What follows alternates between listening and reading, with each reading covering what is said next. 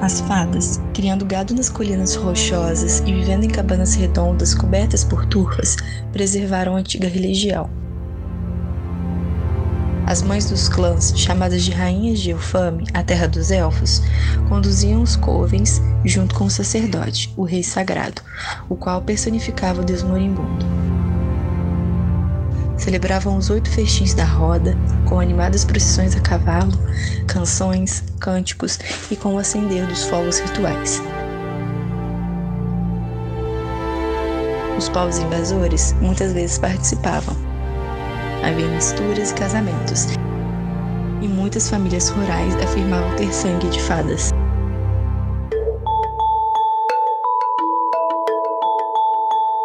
Olá, eu sou Matheus Cabot e esse é o Vozes da Deusa, o podcast onde desvendaremos juntos as múltiplas faces e vozes do paganismo brasileiro. Hoje eu converso com a Paláquia Bavato, sacerdotisa da tradição de bruxaria Green Fairy, e Jill Carru, membro da tradição Fere e da tradição Reclaiming. Também conto com a participação da minha amiga e convidada fixa Stephanie Gribel, mestranda em Ciências Sociais pela Universidade Federal Rural do Rio de Janeiro, bruxa e pesquisadora em bruxaria. Já falei boa noite, né? Estamos aqui para gravar o nosso episódio 1 do podcast Vozes da Deusa. Vamos falar sobre magias e tradições de fadas. E para começar, eu gostaria, obviamente, de agradecer. Agradecer vocês por toparem participar desse projeto, por estarem aqui hoje.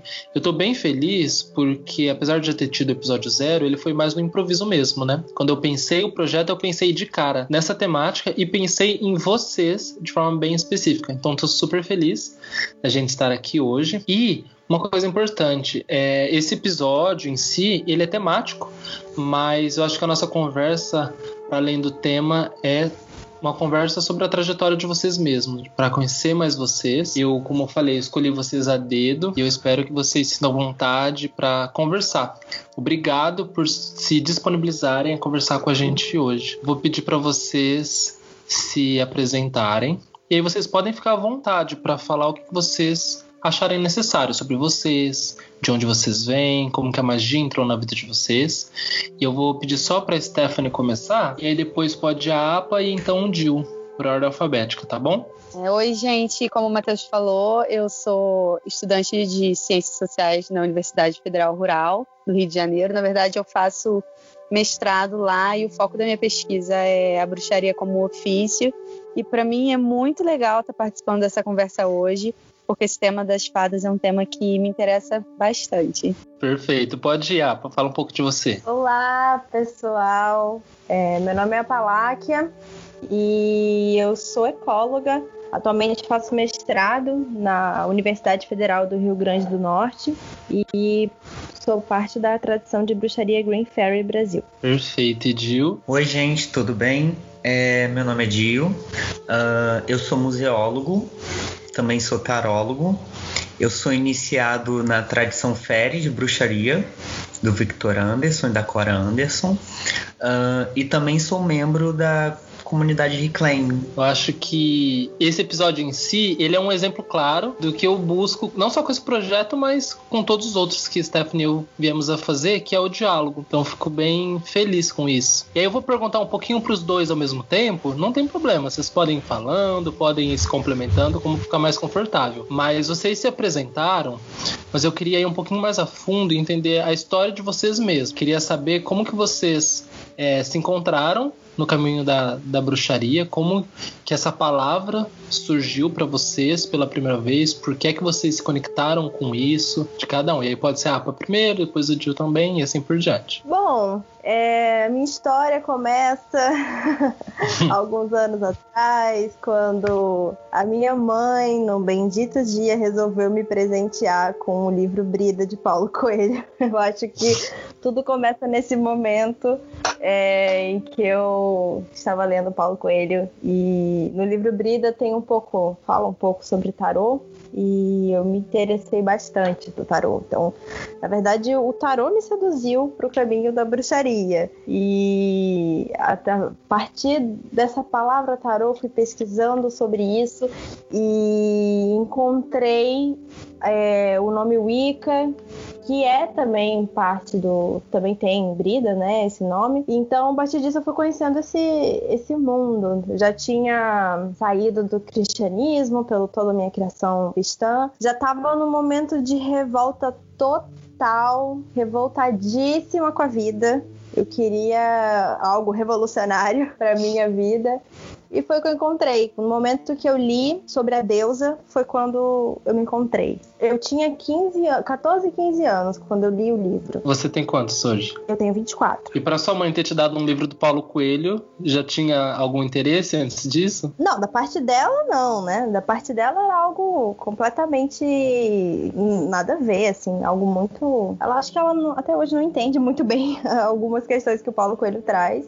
Para mim era só diversão, até que eu comecei a ver que o buraco era mais embaixo, na verdade, existia muita coisa. E foi me encaixando e me encantando. Então teve o, o grande encantamento, que foi quando eu comecei a praticar sozinha e aquela noção, né, que a gente tem absurda, principalmente a gente que mora assim, eu sou de Natal, aqui no Rio Grande do Norte, então assim, aqui não tem muita coisa sobre isso, não é? Que nem o Rio de Janeiro, São Paulo, em que a gente tem várias informações sobre várias subculturas e várias comunidades. Aqui a gente não tem muito isso. Então, a galera aqui é mais tradicional. E, e eu nunca tinha escutado falar sobre isso em qualquer outro lugar, né? Foi a internet que me ensinou, começou me ensinando. Então, inicialmente eu pensava, ai, ah, gente, deve ter só uma ou outra, assim, pingado aqui, eu tô sozinha, abandonada. E, e aí eu comecei a praticar é, lendo livros, assim, comecei a comprar livros com o dinheirinho do lanche que eu não achava para juntar por meses para comprar o livro e começou assim. Que fofo, acho que muita gente também. E você, uhum. Gil? Eu, eu tive uma infância muito mágica no sentido de, de contato com a natureza, com os animais e tal. Mas foi, na verdade, na adolescência que a coisa começou a borbulhar, né? Porque você pensa, adolescência, nossos hormônios, nossas aptidões mágicas começam a surgir. E eu tinha muita paralisia do sono e saída do corpo mesmo durante a noite, de, de, de desprendimento astral. E isso acabou fazendo eu me questionar que existia algo a mais, né? Algo que eu desconhecia. Uh, a primeira vez que eu vi a palavra bruxaria que eu me lembro foi dentro de uma loja de troféus que eu estava passeando pelo centro da minha cidade natal, que é aqui do lado do Rio de Janeiro, que é Duque de Caxias. E dentro dessa loja tinha no subsolo uma livraria espírita e tinham dois livros com o título de bruxaria. Quando olhei a figura do pentagrama, eu fiquei completamente encantado. Eram dois livros bem simples, bem básicos, é bem diferente do que eu pratico hoje em dia, mas foi um start fundamental para mim começar a buscar pela bruxaria. Uh, fiz o meu feitiço, meu primeiro feitiço com 15 anos mais ou menos, para arranjar um emprego na época. Tudo. É, Adoro. E foi tudo muito intuitivo. Eu tracei um pentagrama enorme no chão, coloquei incenso em cada uma das pontas, entrei no meio e chamei por uma força cósmica ou algo do tipo para me atender. Uma coisa completamente intuitiva e que eu nunca faria novamente dessa forma, apesar de ter dado certo. Uh, mas eu comecei a praticar mesmo de forma mais enraizada quando eu ganhei de uma amiga o, o A Dança Cósmica das Feiticeiras, um livro da Starhawk, que inclusive é um livro de transição, né? É, é, não é nem um livro da Fere em si, nem é um livro da Reclaim, é um livro meio no meio ali, num limbo. E esse livro serviu como base em toda a minha prática por um longo período. Participei de uma tradição de Wicca eclética aqui no Rio de Janeiro durante um período, período longo de sete anos, mas não era muito bem o que eu queria e não tinha um treinamento muito sólido que me levasse a algum lugar. Meu primeiro treinamento formal mesmo começou em 2016 para 2017, que foi quando eu comecei a treinar em ambas as tradições, tanto na Fere quanto na Reclaim. E aí eu pude ter ferramentas para exercer melhor o meu ofício. O bom de você falar, né, da, das suas tradições agora nesse finalzinho é porque isso é uma outra pergunta que eu já vou emendar. Né? Queria que você falasse um pouco sobre essas tradições. Interessante que você participa de duas, então você pode explicar um pouquinho o que elas são, como que elas entraram na sua vida, né? E também a diferença e os complementos entre elas. Sim, assim, a Fé e a Reclaim são tradições intimamente ligadas e ao mesmo tempo completamente distantes uma das outras. Apesar da base de compartilhar o mesmo material, a mesma questão de algumas práticas que tem em comum, são tradições bem diferentes, né? A gente tem a Féria, que é uma tradição que vem de Victor Anderson, apesar dele dizer que não era o fundador, ele dizia que era apenas um chefe de fadas, né? É, a Féria é conhecida como a tradição de fadas também. Ela surgiu mais ou menos ali na década de 50, paralela à Wicca tá? O surgimento uhum. dela. Porque assim, tem a história do Arp Coven, que é muito mais antigo, tem coisas assim muito mais remotas, e essa é uma tradição que tem elementos tanto do voodoo, tanto tradições africanas, quanto do uh, tradições do Havaí, quanto da bruxaria europeia. Então assim, ela tem várias influências. E ela é uma tradição que é um pouco diferente da Wicca no sentido que ela não é uma tradição de fertilidade propriamente dito. Ela é uma tradição de êxtase. Então é de experimentar experimentar realmente no corpo as sensações e viver né, da melhor forma possível, sendo você mesmo. E a férias é uma tradição iniciática e totalmente mistérica. Então, uh, vamos dizer assim, para você ser considerado uma pessoa fere, você precisa ser iniciado por alguém que foi iniciado fere. É, é, é uma passagem. Existem poucas coisas secretas na tradição. A maioria do, do material está bem aberto hoje em dia, já foi mais secreto antigamente, mas o que tem de secreto mesmo, segundo Cora Anderson, é só os nomes secretos da tradição e a corrente corrente iniciática que é passada de um para o outro, professor-aluno. E temos a reclaiming, é uma tradição que surgiu da Fere. Algumas pessoas consideram a Reclaim como um braço da Fere, só que a Reclaim é uma tradição portas abertas. Então não existem segredos, não existem mistérios, então tudo é muito claro. Não existe nada escondido, digamos assim. E participar de duas tradições assim tão diferentes é interessantíssimo, porque a gente consegue ver como é que a gente se comporta em cada uma, né? E como é que a gente age perante nossas comunidades. E a Reclaim é uma tradição que foca no ativismo mágico, no trabalho de cura à terra e no trabalho de comunidade, né?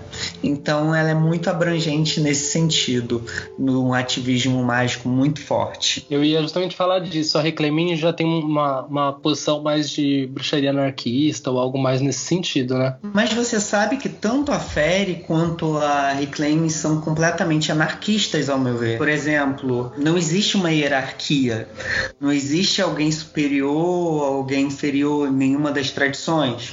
Existem pessoas que têm aptidões a mais, a menos, e ok, são trabalhos diferentes, sabe? Mas não existe uma hierarquia rígida, como por exemplo o sistema de graus ou coisas do tipo, até porque em ambas as tradições a iniciação, pelo menos dentro da féria, é única, é uma só. E dentro da Reclaim também, quando existe iniciação, é uma iniciação única também. Mas agora a gente tem também aqui entre nós uma sacerdotisa de uma tradição brasileira, né, Apa? Sim, no início, quando eu estava praticando, logo no início da, da, das minhas práticas da bruxaria, como eu praticava sozinha, eu ia testando milhões de coisas. Algo que eu não indico para ninguém, mas uma das coisas que mais me encantava, que eu lembro que foi algo muito marcante, foram os processos da vida os processos de vida, morte e vida, principalmente, foi algo que sempre me fascinou muito, algo que eu sempre discuti e venho discutindo comigo mesma, algo que eu sempre reconstruo e ressignifico. Algo que foi muito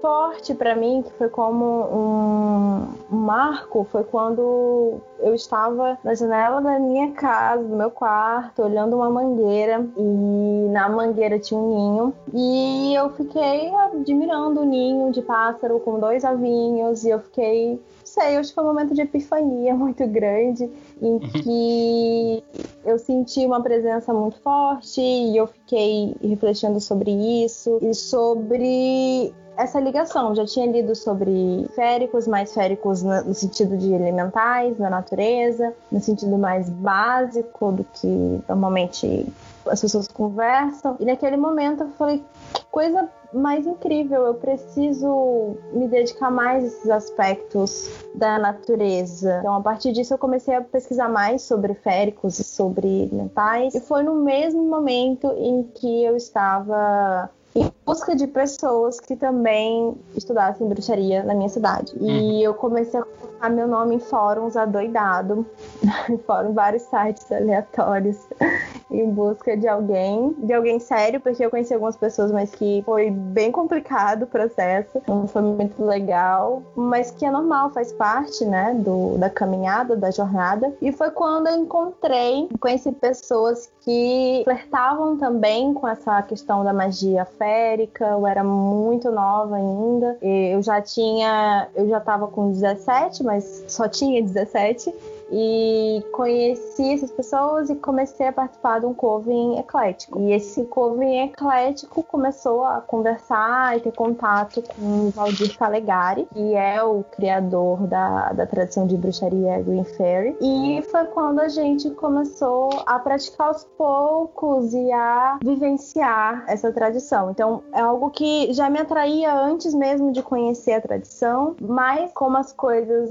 nunca acontecem por coincidência, né? A gente ressoa para o universo e ele responde.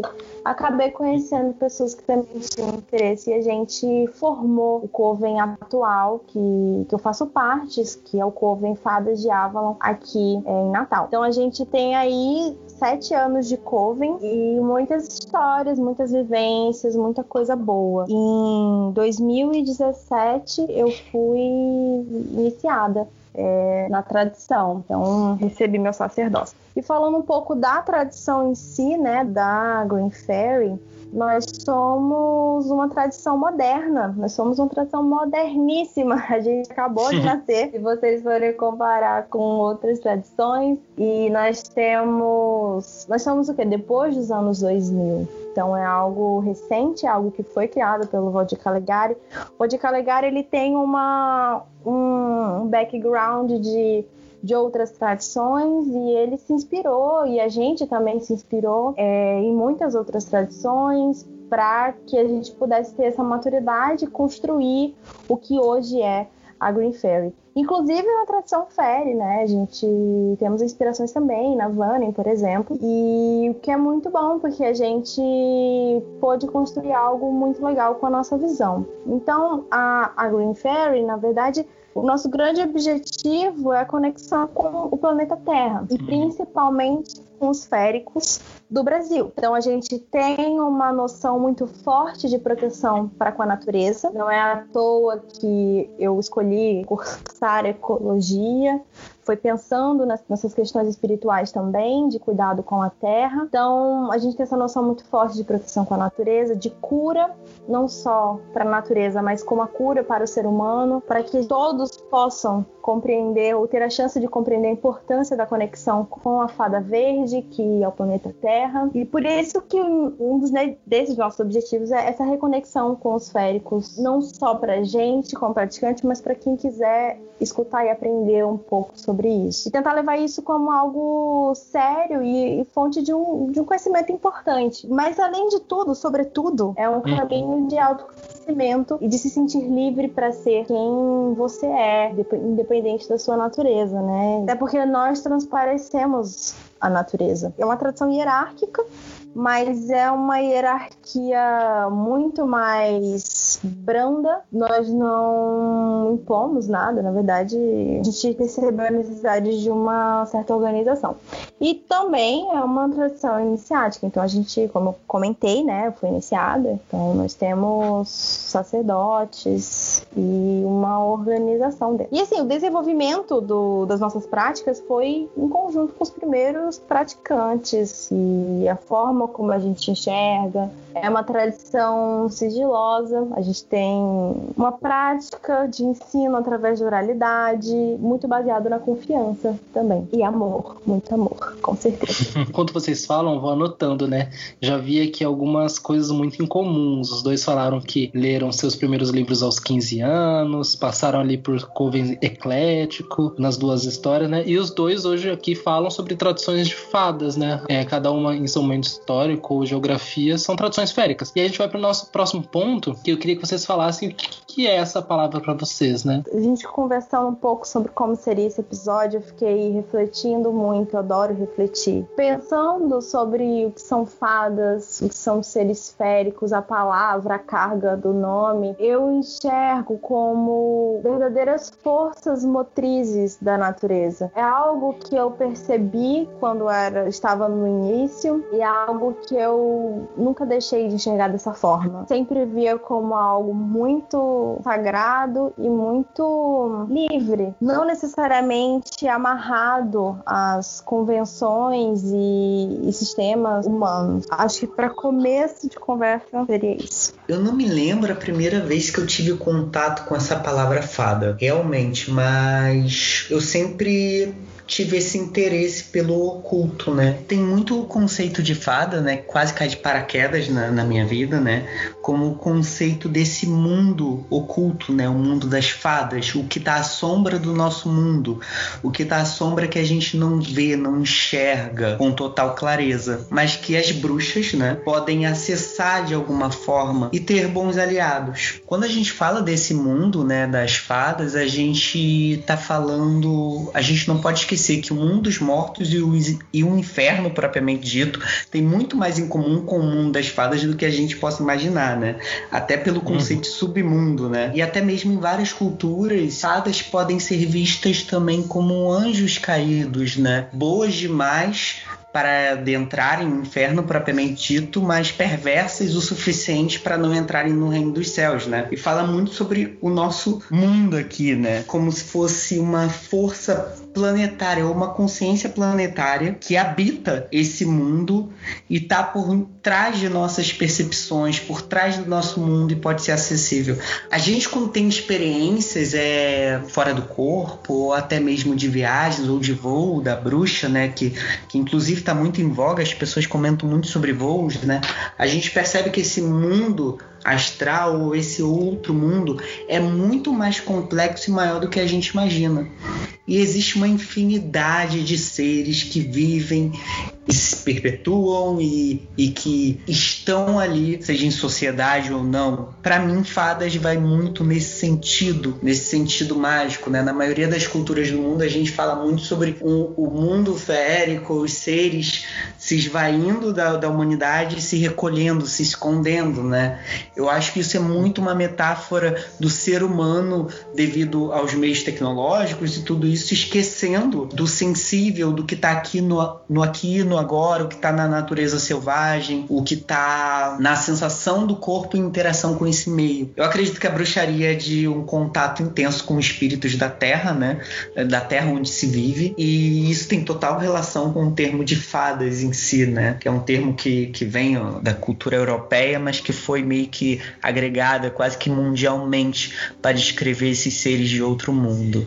Uma coisa importante, Matheus, quando a gente fala em questão de fadas, né, a, a, a melhor referência que a gente pode ter é o folclore. Folclore tanto da nossa terra quanto folclore mundial, né?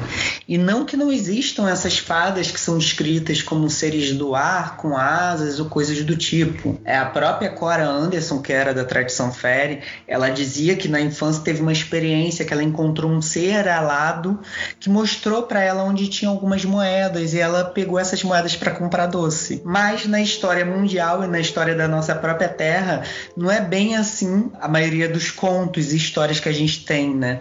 Tudo tem muito mais a ver com abdução, assassinato, sequestro, ruína mental, é, pavor, terror e tudo isso. Porque realmente é um mundo selvagem, né?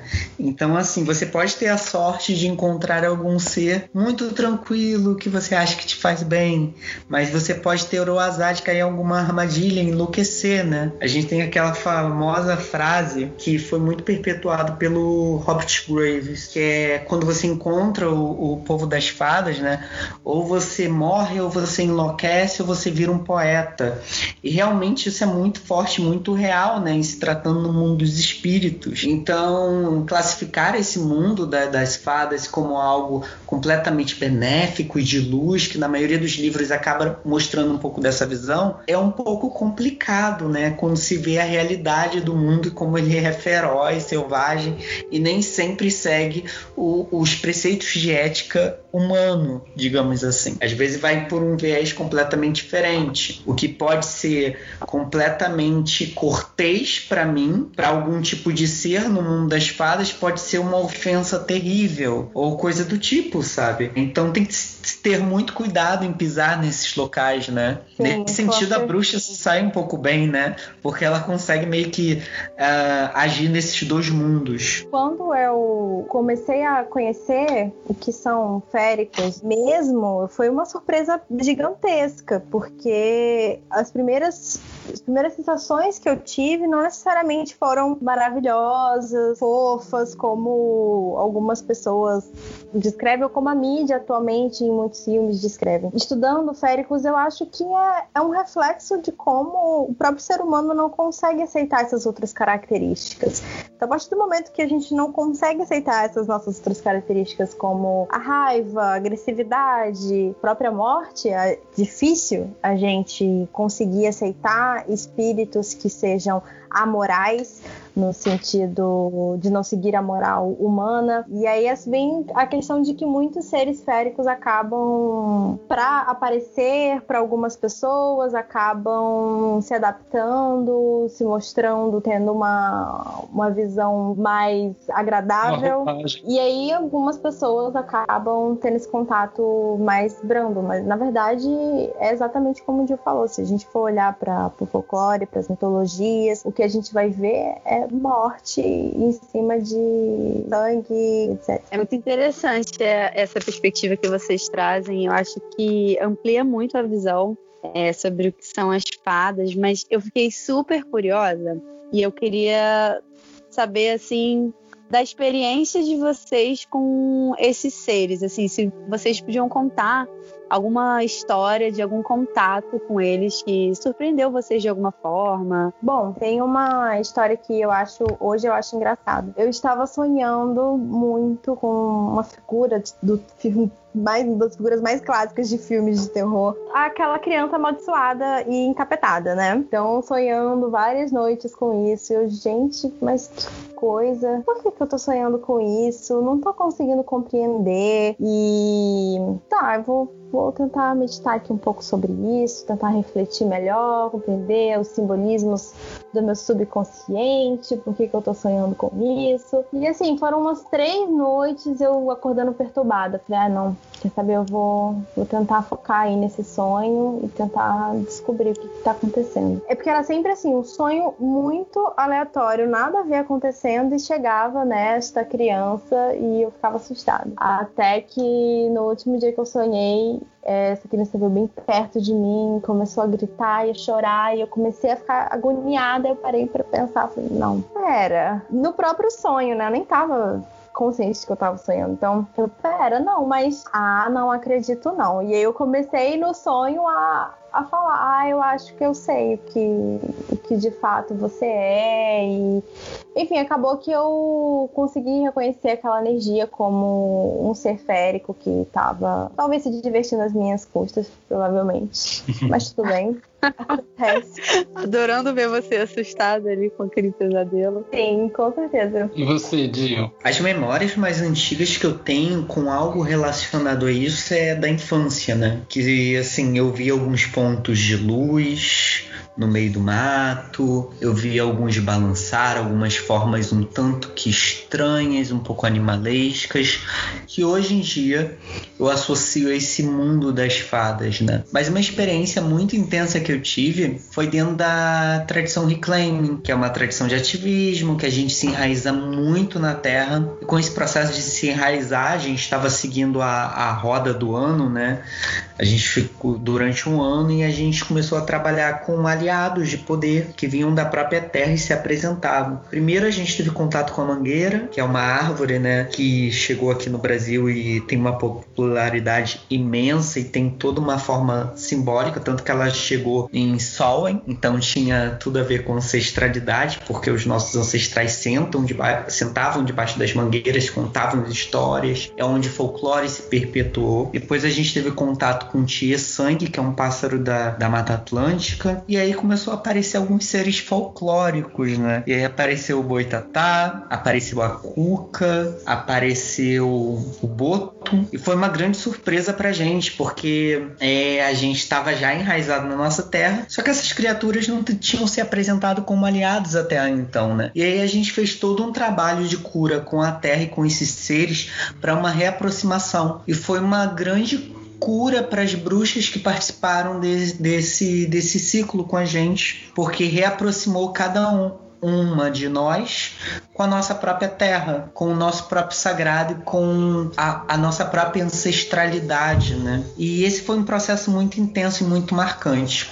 Outras histórias aleatórias assim é que coisas simples, é se assustando, mas isso acontece no dia a dia, tipo passar perto de um bambuzal e de repente você escutar um grito e aí você vê um redemoinho, não tem como você não saber que é um saci ali, né? E aí o que, que você faz? Você corre para não ter nenhum problema, porque é assim que funcionam as coisas. Mas basicamente essas experiências são as que mais me tocaram. Mas assim, o contato com a Cuca dentro da Reclaim, nesse processo que a gente fez de aprofundamento no nosso folclore de cura com a terra, foi algo muito forte, muito forte. E foi um poder muito de dentro da terra que eu posso dizer que foi uma das experiências mais intensas assim da minha vida no sentido com espíritos daqui, com espíritos próprios, né, do, do nosso folclore. Foi algo muito marcante. E é, é muito importante a gente ter esse foco para os seres féricos daqui do Brasil. Fala-se muito, né, de como os seres séricos de fora e a gente desenha muito esses seres séricos de fora, mas é muito importante. As coisas estão acontecendo aqui no Brasil e falar de, de seres féricos, falar de lutar pela natureza, é falar de, de ter uma luta política também em prol da natureza, do meio ambiente.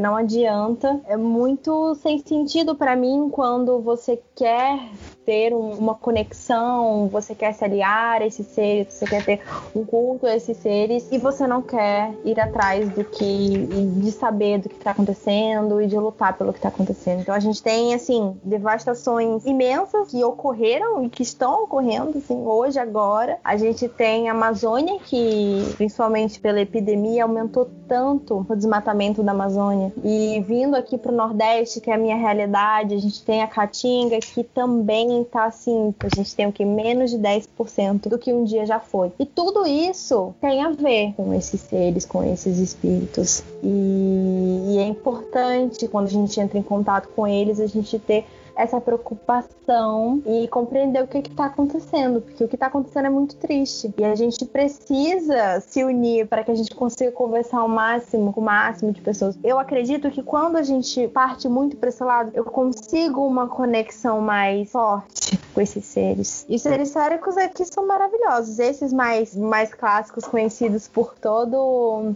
por todo o Brasil são maravilhosos no sentido de aprendizado, não no sentido de muito fácil, simples e vou ali como quem conversa com a minha vizinha. Não, não necessariamente, mas sim maravilhosos de quanto que eles têm para ensinar. Você falou da Cuca e eu tenho essa percepção com o Curupira muito forte de aprendizado, de proteção, de realmente olhar para o que está acontecendo, sair um pouco do mundo urbano, principalmente principalmente para quem mora no, nas cidades, né? A gente acaba tendo uma percepção distante da, das florestas, das matas, dos oceanos, mas as coisas estão acontecendo. Sabe o que eu pensei? Acho que agora, antes da gente começar a ir mais para essa questão de como vocês trabalham com os féricos, e para nossa parte das citações, pedir que vocês trouxessem cada um uma citação para a gente não só ouvir vocês declamarem mas para a gente também talvez conversar sobre elas. Eu trouxe uma citação e uma oração.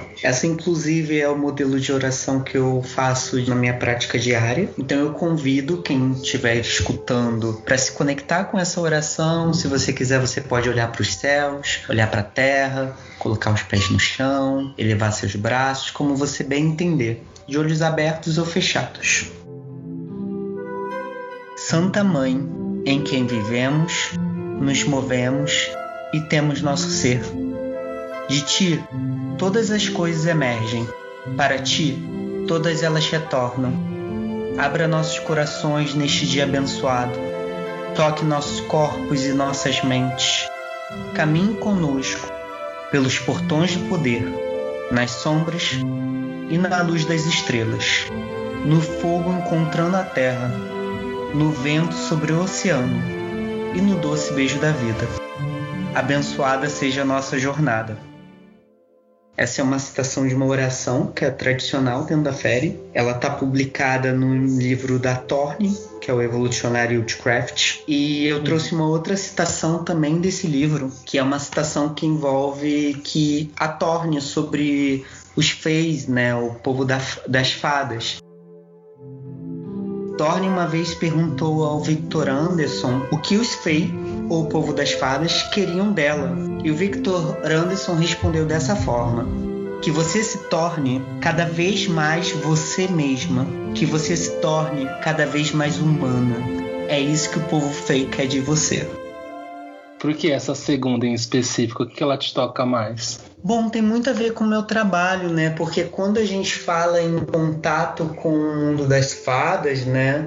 De ir até o mundo das fadas, eu vejo muitas pessoas que tentam se distanciar de uma humanidade ou até mesmo se distanciar do que elas realmente são, querendo quase que um mundo de fantasia ou se tornar uma outra coisa, né? Sendo que quando eu entro em contato com o mundo das fadas, né? É muito mais para desenvolver o meu eu humano, é muito mais para mim experimentar a minha vida terrena, a minha vida no aqui e no agora, do que qualquer outra coisa. Então, essa citação me toca muito nesse sentido. E o meu trabalho todo é ligado também ao mundo das fadas, né? É um trabalho muito forte de autopossessão, de me tornar cada vez mais presente e alinhado comigo mesmo e com a terra onde eu vivo. E eu acho essa frase muito simbólica, né, em todos os sentidos. E a oração eu trouxe é, porque ela fala de uma divindade central dentro da fé, né, que seria essa Santa Mãe, ou como comumente as pessoas conhecem como Deus Estrela, né? Que seria uhum. Deus ela mesma, que seria a divindade central, e essa é uma oração muito de presentificação, né? E de contato com esse divino, quase que podendo encarnar ele nós mesmos no momento da oração. Obrigado. E você, Apa? eu trouxe uma, uma pequena parte do livro Bruxaria Apocalíptica do Peter Gray, que eu estou lendo atualmente. Eu achei bem interessante, que é Devemos também caçar nossos sonhos, procurar e dormir nos lugares da sabedoria, debaixo de sarças, sebes, arbustos de estramônio. Aqueles que voltaram à caverna foram envoltos em roupas de bebês reforçando a conexão entre caverna, sono, morte e renascimento do submundo literal. A iniciação no sonho é assim revelada como o rito de nascimento da bruxaria. Nossa origem está engatada na terra dos mortos e da terra férica, escondida dentro das ecoantes colinas ocas. O que eu gostei bastante desse trecho é que ele fala sobre o sonho. E é um momento do livro em que ele conversa muito sobre isso, sobre o sonhar, o ato de sonhar. E ele iguala a bruxaria como você sonhar, você fazer magia é você sonhar. E a importância desse sonho. E eu ligo muito isso ao mundo férico. A partir do momento em que a gente para de sonhar, a gente se afasta do que nós realmente somos. E esse é um ponto muito importante, como o próprio Dio já colocou. E a gente muitas vezes se perde. Então, você voltar ao sonho é você voltar a si mesmo, é você voltar às suas origens. E ele coloca, né, um pouco sobre nossa origem estar na terra dos mortos, na terra árida, na, na terra cheia de nutrientes e também estar na, na terra férica. É uma noção de volta à ancestralidade, de volta às raízes, de compreender o que é o ser humano, o que, o que nós somos. Gosto bastante desse trecho. Eu queria comentar, esse livro é muito bom. E muito bom. só uma coisa, eu gostei muito dessa coisa do sonho, né? Porque na bruxaria, o mundo dito como real e o mundo dos sonhos, né, não são vistos como coisas separadas, são coisas totalmente interligadas e que se comunicam como realidade. Não é porque Exato. você sonhou que é algo que não é real, ou não é porque você foi num voo da bruxa que não foi algo real, não é porque você deitou e se desprendeu do corpo e seu corpo físico ficou em um local e o seu corpo etéreo, mais leve, saiu, né, que não seja real. Porque quando a gente fala de mundo das fadas, a gente está falando desse tipo de viagens, desse tipo de, de desprendimento, a gente está falando desse tipo de aventura, né? Tanto no mundo dos sonhos. Então, assim, o mundo dos sonhos também tem muita relação com o mundo das fadas propriamente dito. E, e as pessoas não fazem muito essas relações, né? Porque a gente tende a infantilizar duas coisas, né? Três coisas: o sonho a imaginação e os seres folclóricos. Sendo que, assim, quando a gente fala de bruxaria, a gente vai num caminho totalmente oposto. Essas coisas são coisas muito palpáveis, reais e totalmente passíveis de se ter uma experiência totalmente visceral, né? Com a sua existência aqui com a Terra. É, é eu é, gostei muito é disso.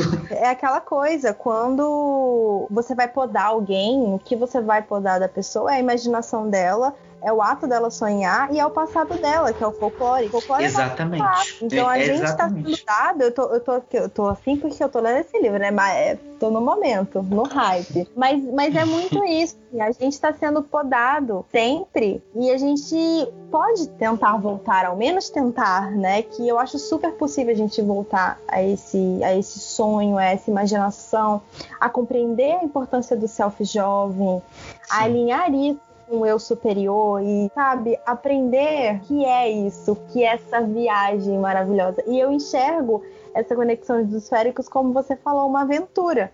Para mim é uma aventura maravilhosa que eu aprendi assim do início ao fim. Eu fico pensando de como é, é muito mais comum a gente ver crianças experimentando o mundo espiritual do que adultos, porque realmente essa inocência é roubada, né? E quando a gente consegue recuperar, reivindicar esse, esse conceito de inocência, né? De, de enraizamento de experiência, a gente consegue ter uma vida muito mais equilibrada com as nossas partes, né? E em direção a uma experiência muito mais satisfatória de vida, né? Sem tantas podas, assim. Na minha tradição tem um conceito que a gente chama de do coração negro da inocência, que fala justamente sobre isso, sobre você realmente se alinhar em suas partes a ponto de você ser aquilo que você veio para ser e não aquilo que te podaram, aquilo que colocaram como responsabilidade em você. Total. E quando primeiras vezes que eu li, primeira vez eu lembro muito bem porque foi algo que me marcou muito quando eu li a frase: "Bom, se você ainda não conseguiu sentir, tentou e conseguiu sentir os féricos, talvez seja porque você não queira ver, porque você acha que não é real. Que tal você agora, a partir desse momento, começar a enxergar as coisas de uma maneira diferente?" E quando eu fiquei, caramba, nossa, realmente eu vou começar a partir de agora começar a me permitir sonhar. Que até então não, não, não, tinha esse conceito do sonho. Mas eu comecei, no momento que eu comecei a me permitir sonhar, a enxergar de canto de olho, como os muitos falam, né? Enxergue do canto do olho, comecei a, a sentir. E aí eu me permiti sentir. E aí foi quando começou todas as sensações. As falas de vocês, é, desde o início até agora, elas estão muito ligadas à cura da terra, né? Vocês falaram das suas tradições e de como isso era importante. E o que vocês trazem agora com a citação é justamente esse processo de que curar a terra é curar a si mesmo dessa construção de humanidade que nos afasta de todo mundo espiritual, né? Então esse esse retorno que vocês estão falando, né, de retornar ao, ao ser humano, ao que é ser humano e como isso nos aproxima dos seres féricos, é também como a gente se aproxima do divino, da própria natureza. Então é muito bonito ver como a cura da Terra e a cura de nós é um, é um caminho que perpassa por esse tema dos féricos. Está é, tá sendo incrível a gente aprender com vocês. Stephanie, tem uma, tem uma frase que eu uso bastante, só que eu uso mais dentro da Irmandade de Isis, que eu também faço parte, eu esqueci de comentar sobre isso, que eu uso a seguinte frase: Quando nós curamos a Terra, nós recuperamos o coração da humanidade. Porque a gente tem mania de ver o ser humano como algo completamente isolado do que a gente chama como de planeta, de terra, do nosso território território, sendo que assim, não, não é uma coisa isolada, a gente está intrinsecamente ligado, não tem como separar. Somos uma coisa que depende uma da outra, que se comunica, que interage, que vive junto. Então, é totalmente interligado o coração da humanidade com essa cura da Terra em si. E justamente o que vocês estão têm compartilhado são coisas que a gente não, não pensa de imediato quando a gente ouve a palavra de fadas, né? O que, que vocês não costumam ouvir sobre fadas, mas que vocês acham imprescindível que as pessoas que estejam ouvindo o episódio saibam? É, eu acho um pouco curioso, assim, que as pessoas fazem vários rituais, né, para atrair seres para dentro de casa, né? Sendo que a, a gente não vive numa caixa vazia.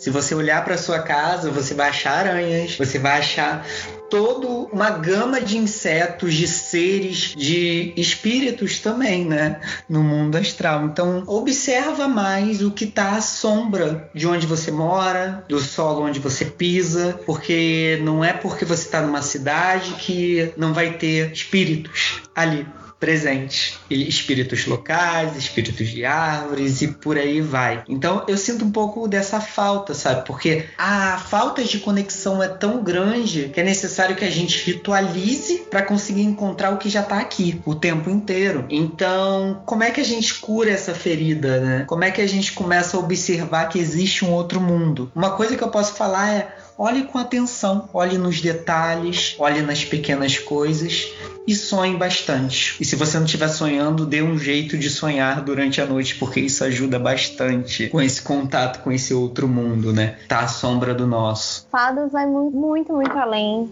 caixinha dos quatro elementos que normalmente a gente coloca nessa caixinha. Primeiro, a caixinha da fada alada do ar, né? e depois quatro caixinhas ali. E é sempre muito importante a gente liberar a nossa mente, desconstruir o máximo possível. Na, na Green Fairy a gente fala muito sobre se permitir desconstruir, desconstruir a sua realidade atual, para a gente poder ver, para a gente poder sentir. E essa dica que o, o judeu é, é muito boa. Então a gente, você olhar o que tem à sua volta e você não necessariamente colocar nas caixinhas. Eu entendo que muitas vezes a caixa é importante para a gente começar a compreender as coisas, mas ela é muito importante ser aberta e a gente poder sentir o que, o que são os féricos. Então a minha, eu acho que o que eu gostaria de ouvir das pessoas é que são seres que podem ser verdadeiros guias. Tem seres féricos que eu aprendi, aprendo muito, muito, muito, que são seres que eu tenho maior respeito, que têm a sua moral, que têm sua, sua personalidade, porque são espíritos muito variados. E, e que eu acho que é essa visão que a gente tem que começar a disseminar mais, que são seres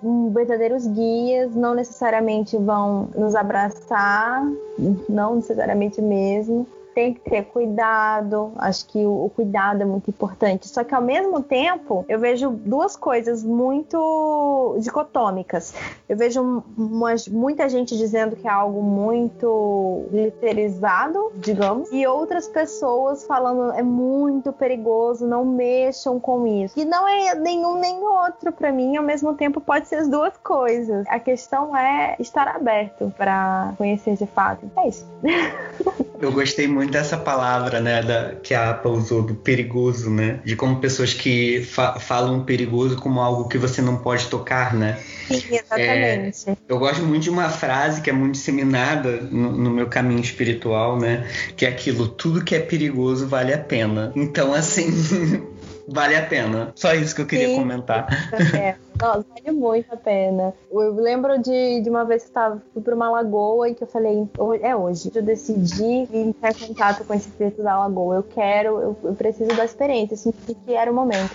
E fui. E aí eu conversei com uma pessoa, a pessoa, você tá maluca? Eu tô sou maluca, vou mesmo. É isso. E aí a pessoa, não, mas não, você não sabe como é, como é esse espírito, não sei o quê. Gente, se eu não for, eu nunca vou saber. Tô indo. Pô, deu super certo. E como que é voltando para traduções de vocês, como são essas práticas féricas no dia a dia? Algo que vocês pudessem compartilhar para quem for ouvir ou alguma dica? Na minha prática, o que eu percebi no início, eu procurava muito essas fórmulas, que eu acho que a maioria das pessoas, é o que a maioria das pessoas procura. Então, uhum. magia simples, algo feitiços, algo com eu querendo um objetivo com os féricos, não necessariamente de só conexão, mas um objetivo específico ali e pedindo ajuda dos férias. Inicialmente eu enxergava mais assim, com, com o passar dos anos eu tive uma, uma maturidade que hoje a minha prática, quando eu acordo, eu olho para as árvores que estão aqui na frente da minha janela, que estou vendo agora, inclusive agora cheio de morcegos maravilhosos.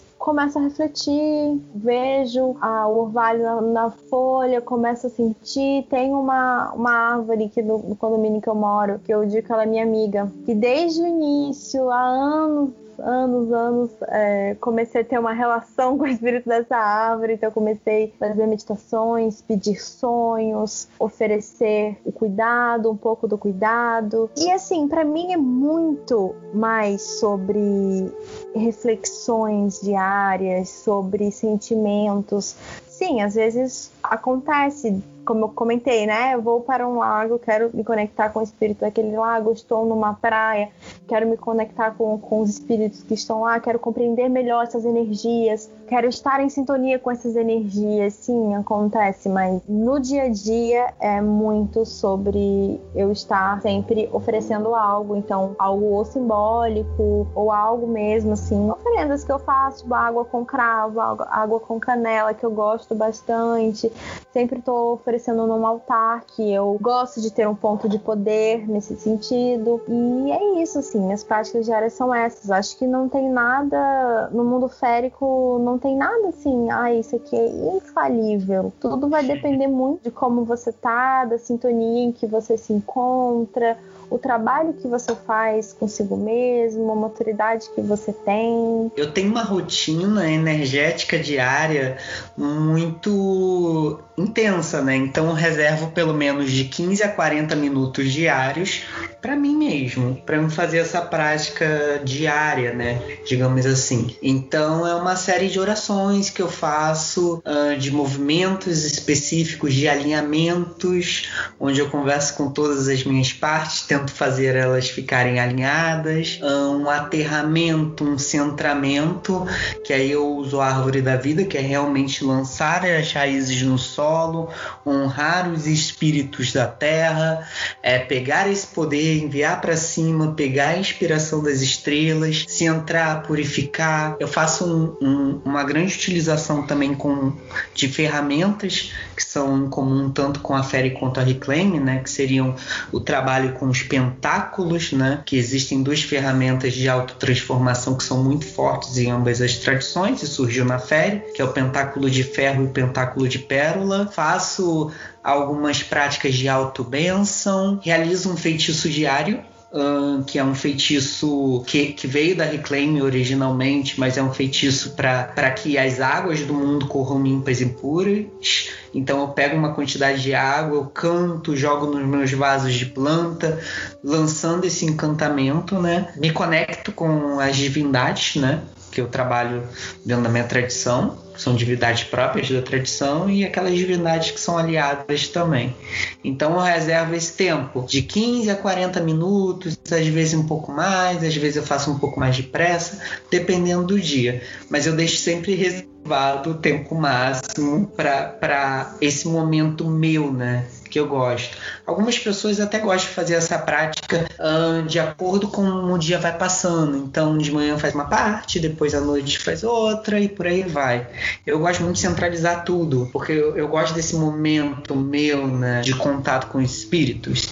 E é claro que assim, durante o dia também, às vezes, eu, eu me sinto um pouco desalinhado, coisa do tipo, e eu tento fazer uhum. algum tipo de prática para me presentificar, para me estar no aqui e no agora, para mim não me perder, tentar estar sempre presente em todas as minhas possibilidades. E pensando mais para a tradição de vocês, né? A APA depois pode responder também. Essas tradições, elas têm práticas próprias, têm celebrações próprias? Na Fere existe, por mais que a Fere seja muito de facções, né? Existem mais do que uma linha específica, mas a Fere em si é pequena demais, né? A gente tem um corpo assim básico de práticas que nós fazemos, como alinhamento, como comentei, é, trabalho com os pentáculos, às vezes trabalho com demônios, por aí vai. Mas é uma coisa muito interna de treinamento. A Reclaim uhum. também tem o mesmo tipo de prática, semelhante. Então, a Reclaim você vai achar o que a gente chama de classes núcleo, né? Que são elementos da magia, como a primeira classe, que seriam o trabalho básico com os quatro elementos do espírito. Depois a gente tem pentáculo de ferro, que é um trabalho de autotransformação formação muito profundo. Depois a gente tem o Pentáculo de Pérola,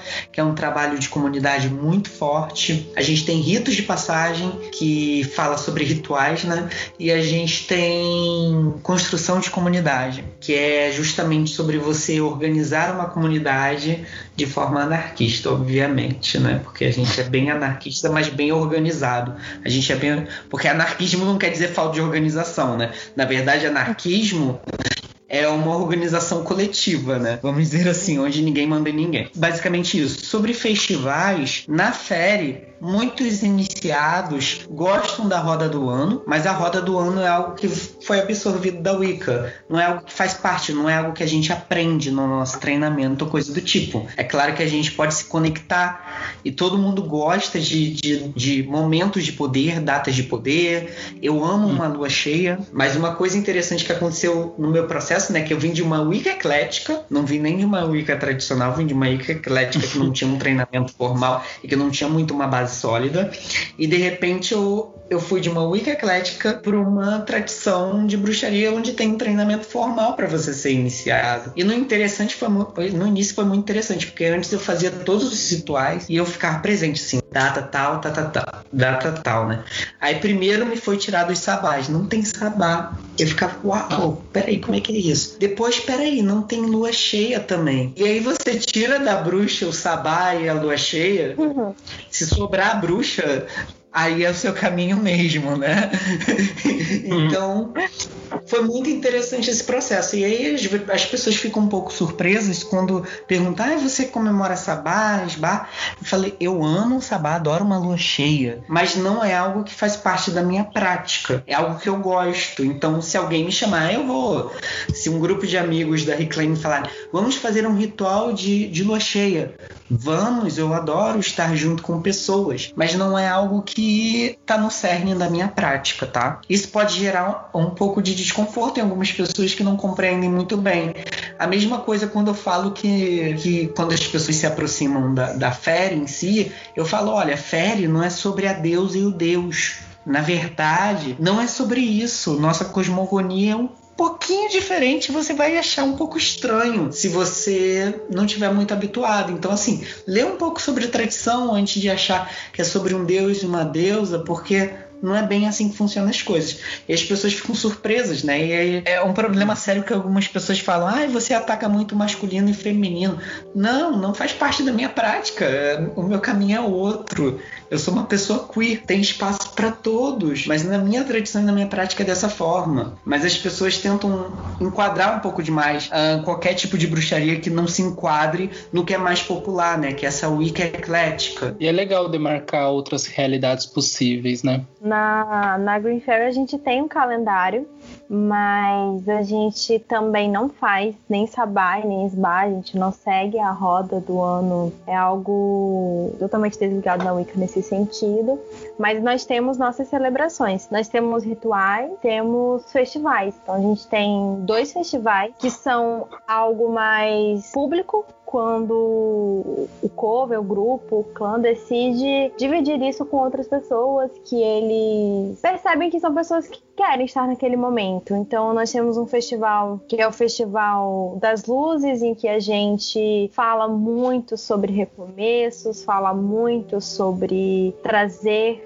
a luz para nossas vidas, fala muito sobre os povos féricos, que a gente tem essa, essa crença dentro da tradição, em que povos féricos, espíritos de outras dimensões puderam estar na Terra e estar trabalhando prol desse, desse maior equilíbrio e cuidado com o planeta. Então a gente tem toda uma crença relacionada a isso. Então no Festival das Luzes é mais focado é, no sentido desses povos, no sentido de, de renovação, no sentido de, de refletir sobre o que ocorreu e estar apto para recomeçar.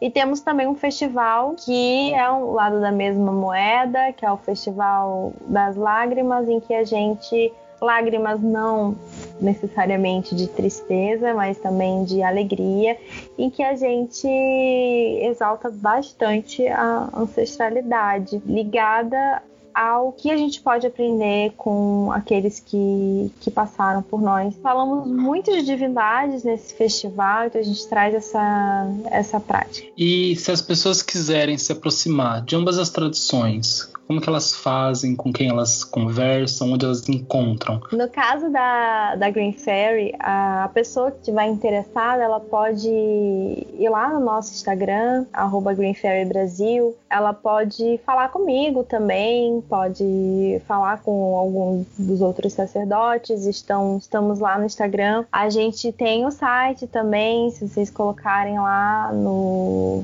no Google Tradição de Bruxaria Green Fairy Brasil, vocês vão encontrar. Vocês podem se conectar e a gente pode conversar. Nós temos um, uma espécie de, de círculo externo em que a gente começa a conhecer as pessoas que têm interesse, as pessoas começam a conhecer a gente e a gente vai trocando ideias. Bom, quem quiser se aproximar né, de, de alguma das tradições, bom, vou falar primeiro da Reclaim, que é uma tradição portas abertas. Então, para fazer parte. Basta se alinhar ao que a gente chama de princípios de unidade. Tem um site chamado Reclaim Brasil, onde você encontra os princípios e alguns textos uh, que falam sobre a tradição. E se alinhar com esses princípios juntamente com uma comunidade. E fazer o Reclaim. Reclaim é muito mais sobre fazer e acontecer do que propriamente qualquer outra coisa.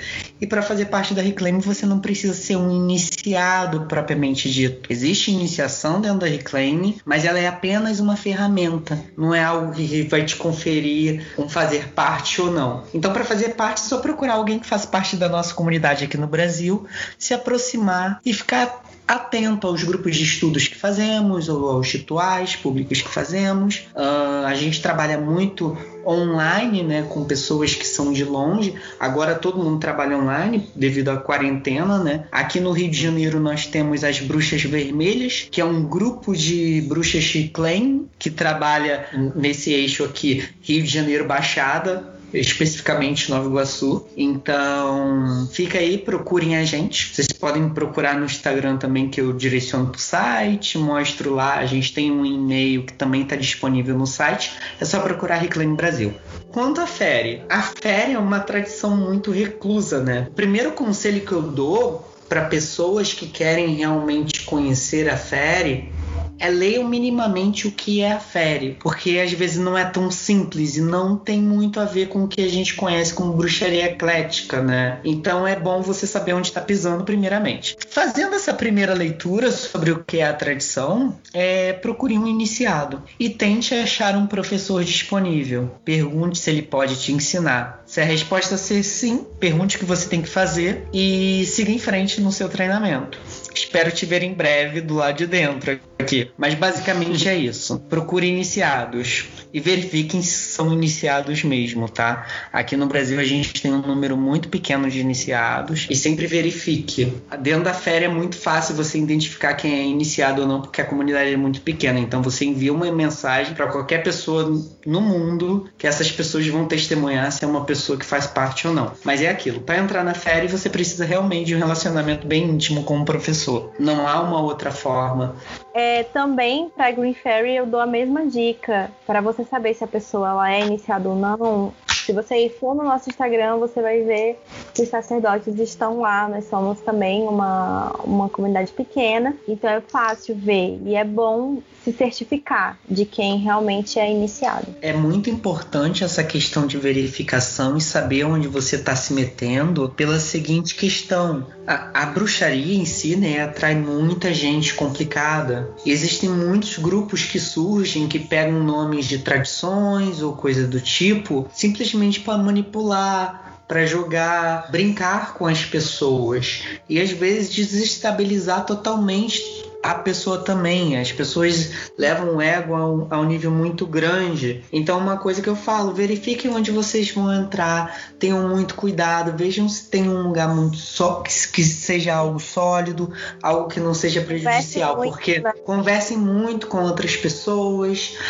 conversem muito com pessoas de diversas tradições, não escute só um lado. Isso é muito importante. É aquilo, não é porque a bruxaria é extremamente perigosa que grupos de bruxaria precisam ser totalmente perigosos à sua integridade física, moral e mental. Então, muito cuidado. A última pergunta, pessoal, ela é bem básica. A gente está aqui num podcast que, que chama-se Vozes da Deusa. Vocês até falaram um pouquinho né, sobre divindade, mas eu queria que cada um de vocês falasse o que, que é a voz da deusa para vocês. E aí vocês podem interpretar até mesmo a pergunta como vocês quiserem, tá? É, as vozes da deusa foi aquele momento em que eu decidi começar na bruxaria. Foi o momento em que eu li sobre a deusa.